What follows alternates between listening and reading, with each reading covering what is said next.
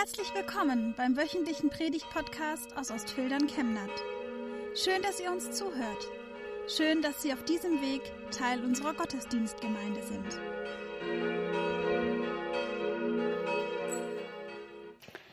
Liebe Gemeinde, wir sind neulich dem Zuhause einmal entflohen, so wie man das immer wieder tun soll in diesen Tagen und haben einen Spaziergang gemacht auf den Roten Berg, den Württemberg. Und der ist umgeben von wunderbaren Weinbergen.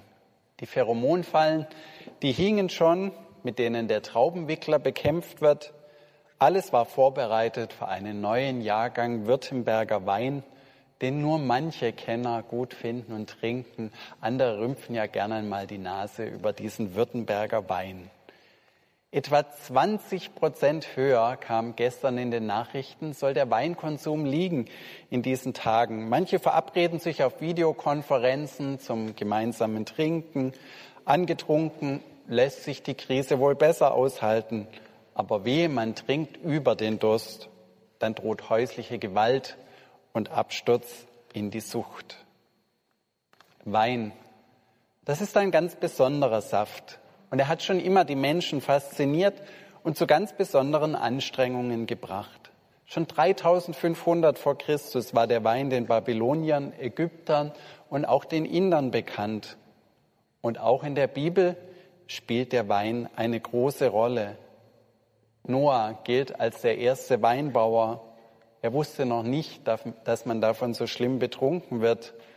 Juden haben insgesamt ein sehr unverkrampftes Verhältnis zum Wein.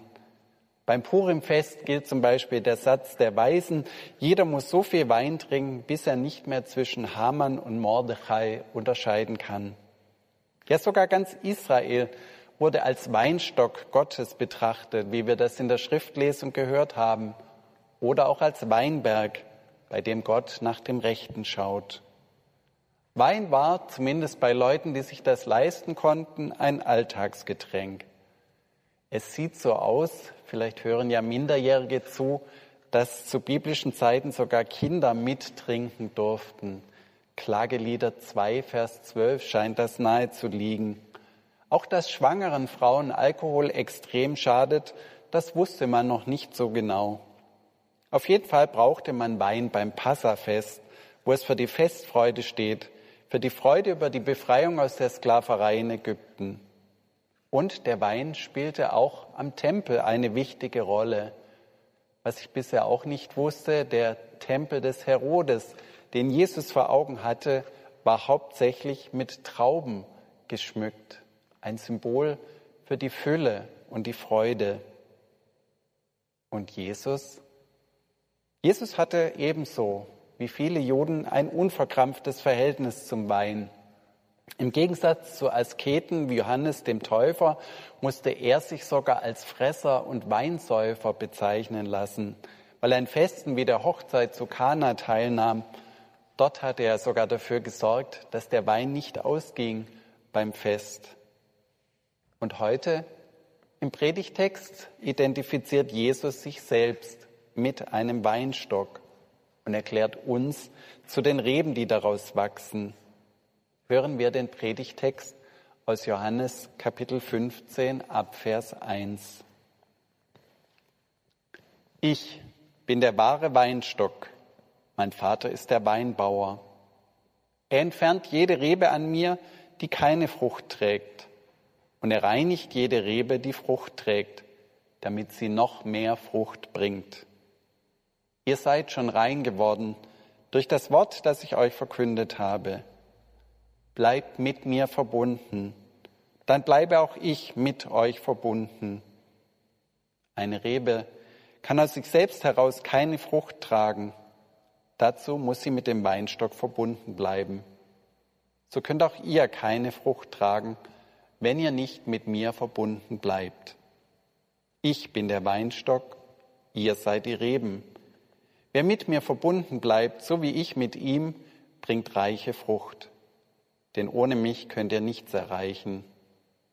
Wer nicht mit mir verbunden bleibt, wird weggeworfen, wie eine abgeschnittene Rebe und vertrocknet. Man sammelt das Abgeschnittene ein und wirft es ins Feuer, wo die Rebe verbrennt. Wenn ihr mit mir verbunden bleibt und meine Worte im Innersten bewahrt, dann gilt, was immer ihr wollt, darum bittet. Und eure Bitte wird erfüllt werden. Die Herrlichkeit meines Vaters wird darin sichtbar, dass ihr viel Frucht bringt und euch als meine Jünger erweist.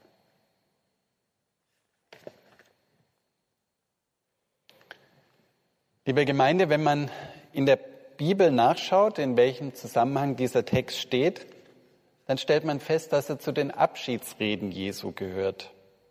Jesus hat mit seinen Jüngern gerade das Abendmahl gefeiert. Judas hat den Kreis der Jünger bereits verlassen, um mit seinem Verrat den Tod Jesu in Gang zu bringen. Und Jesus hat von seinem Weggehen zum Vater gesprochen und seinen Jüngern den Heiligen Geist verheißen. Nun brechen sie auf von ihrem gemeinsamen Essen. Es könnte sein, dass sie nun auf ihrem Weg an Weinbergen vorbeikommen. Vielleicht haben diese Jesus dazu veranlasst, seinen Jüngern im Bild vom Weinstock und den Reben noch letzte wichtige Anweisung zu geben, was sie zu tun haben, dann, wenn er einmal nicht mehr sichtbar bei ihnen ist. Diese Weinberge sahen vermutlich nicht so aus wie bei uns heute. Wenn in der Bibel von Wein die Rede ist, hört man oft auch vom Schatten, den der Wein spendet. Das liegt daran, dass man Wein oft im Pergola-Stil anbaute. Das sieht dann eher so aus wie in diesem ägyptischen Bild aus dem 15. Jahrhundert vor Christus, wo der Wein einen wächst. Jesus sagt also, dass er irgendwann nicht mehr da sein wird, nicht mehr sichtbar sein. Und das ist ja eigentlich genau unsere Situation heute. Unsere Situation, wo Jesus in den Himmel gefahren ist, bei Gott ist, aber eben nicht sichtbar auf der Erde. Wenn man Menschen, die nicht an Jesus glauben, erklärt, was man da genau glaubt, dann merkt man schnell, wie speziell, ja fast wie hirnrissig es erscheinen muss, dass wir an einen glauben, mit einem Reden, einem Gehorchen, den man gar nicht direkt sehen kann, der gar nicht sichtbar da ist. Wie kann man in Verbindung bleiben mit diesem Jesus? Das ist die Kernfrage unseres Predigtextes und auch eine Kernfrage jeder christlichen Existenz. Wir wollen uns dieser Frage in vier Schritten annähern.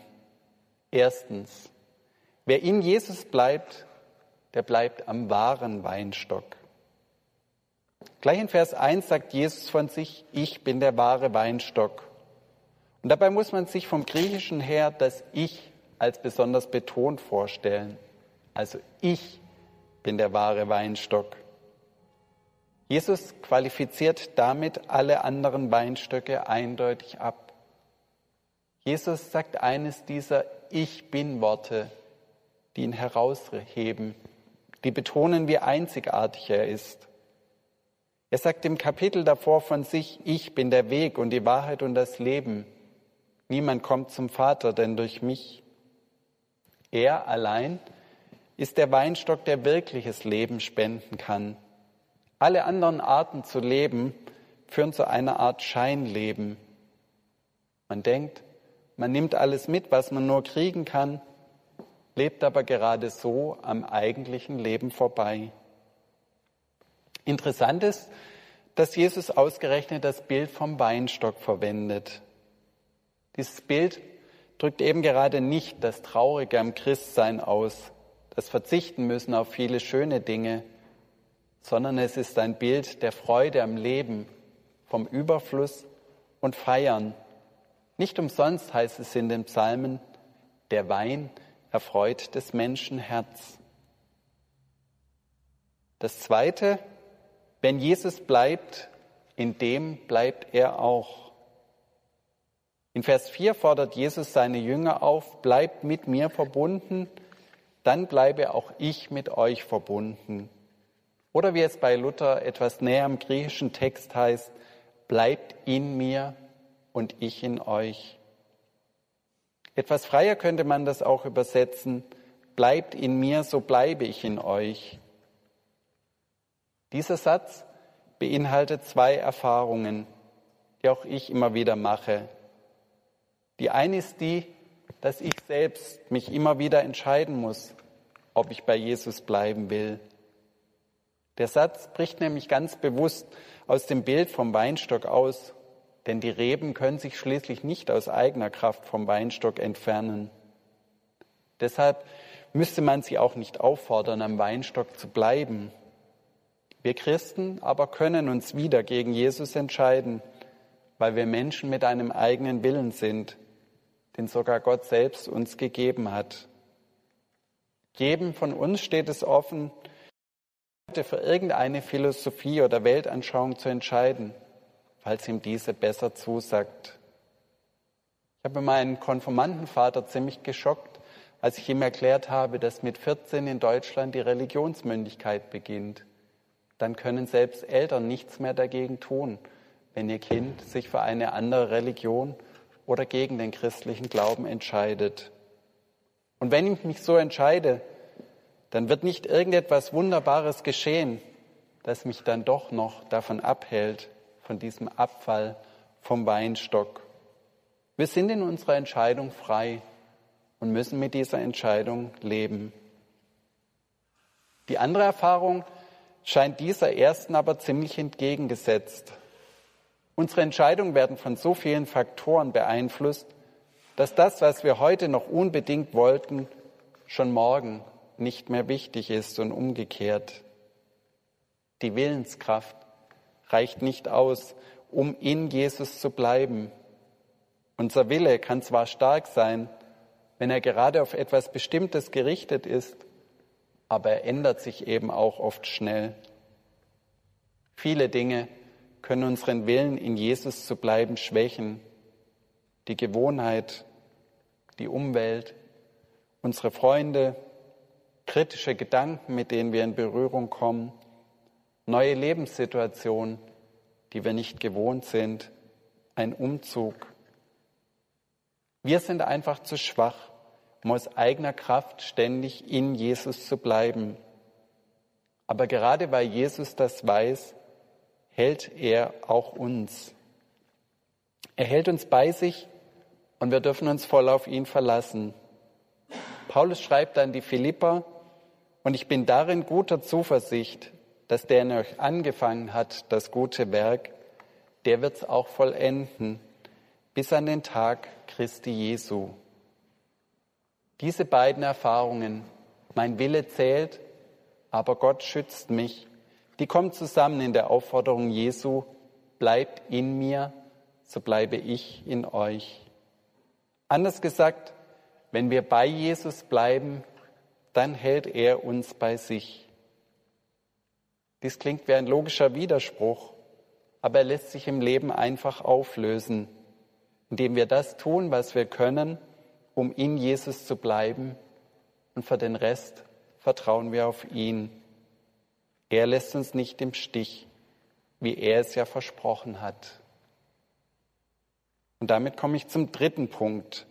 Wer mit Jesus verbunden bleibt, der bringt Frucht. In Vers 1 und 2 steht, ich bin der wahre Weinstock, mein Vater ist der Weinbauer. Entfernt jede Rebe an mir, die keine Frucht trägt. Und er reinigt jede Rebe, die Frucht trägt, damit sie noch mehr Frucht bringt.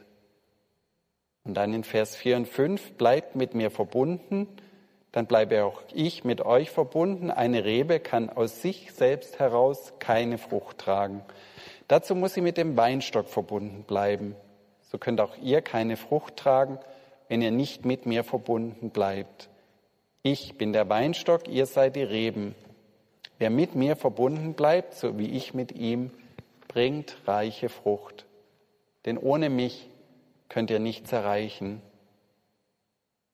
Jesus stellt hier ganz eindeutig fest, dass Frucht nur aus der Verbindung mit ihm heraus entsteht. Es geht nicht, dass eine Rebe aus eigener Kraft Frucht bringt.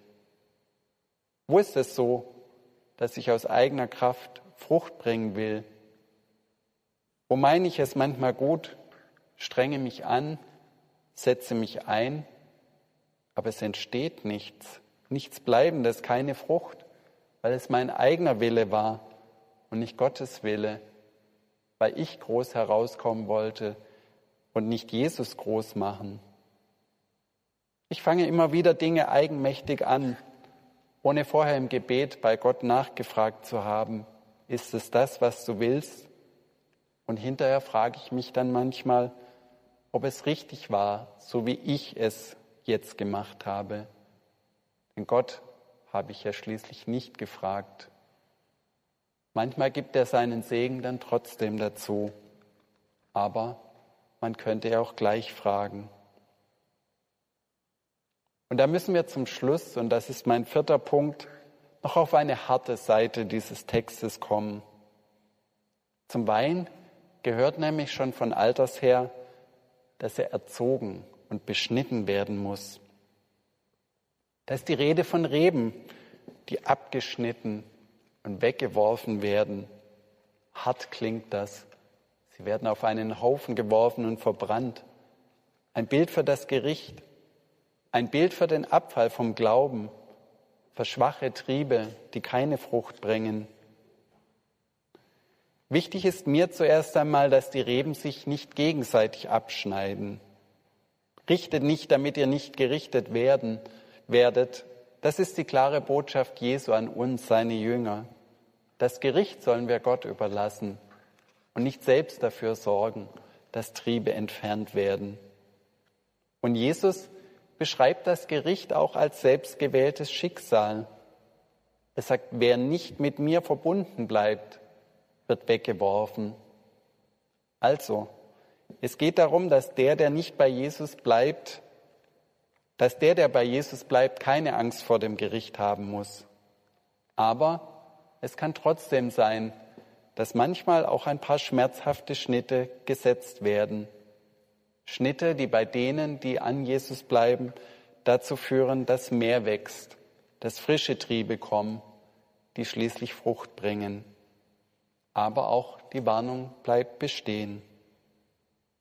Gott sorgt dafür, dass der Weinstock insgesamt wächst und gedeiht, dass die Reben Frucht bringen und der Weinstock insgesamt ein gutes Bild abgibt.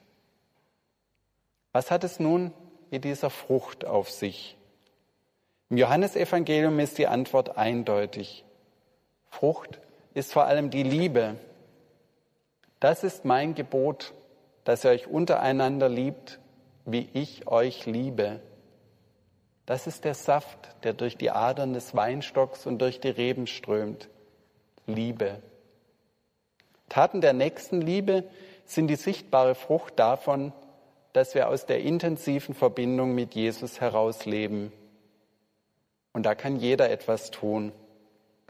Sich kümmern um Klassenkameraden, die es schwer haben mit Noten in der Schule oder in der Klassengemeinschaft. Gefährdete Menschen schützen, wie wir das gerade als Gesellschaft versuchen, durch Masken und Abstandsregeln sich im Haushalt einbringen und auch einmal mehr machen als die anderen. Weltweit Verantwortung übernehmen für Klimaschutz und die Bekämpfung des Hungers auf der Welt, weil wir wissen, dass unser Lebensstil hier in Europa auf Kosten von anderen geht. Nehmen wir diese Verheißung mit in diesen Sonntag und in die kommende Woche. Wer Wer mit mir verbunden bleibt, so wie ich mit ihm, bringt reiche Frucht. Gott helfe uns dazu. Amen.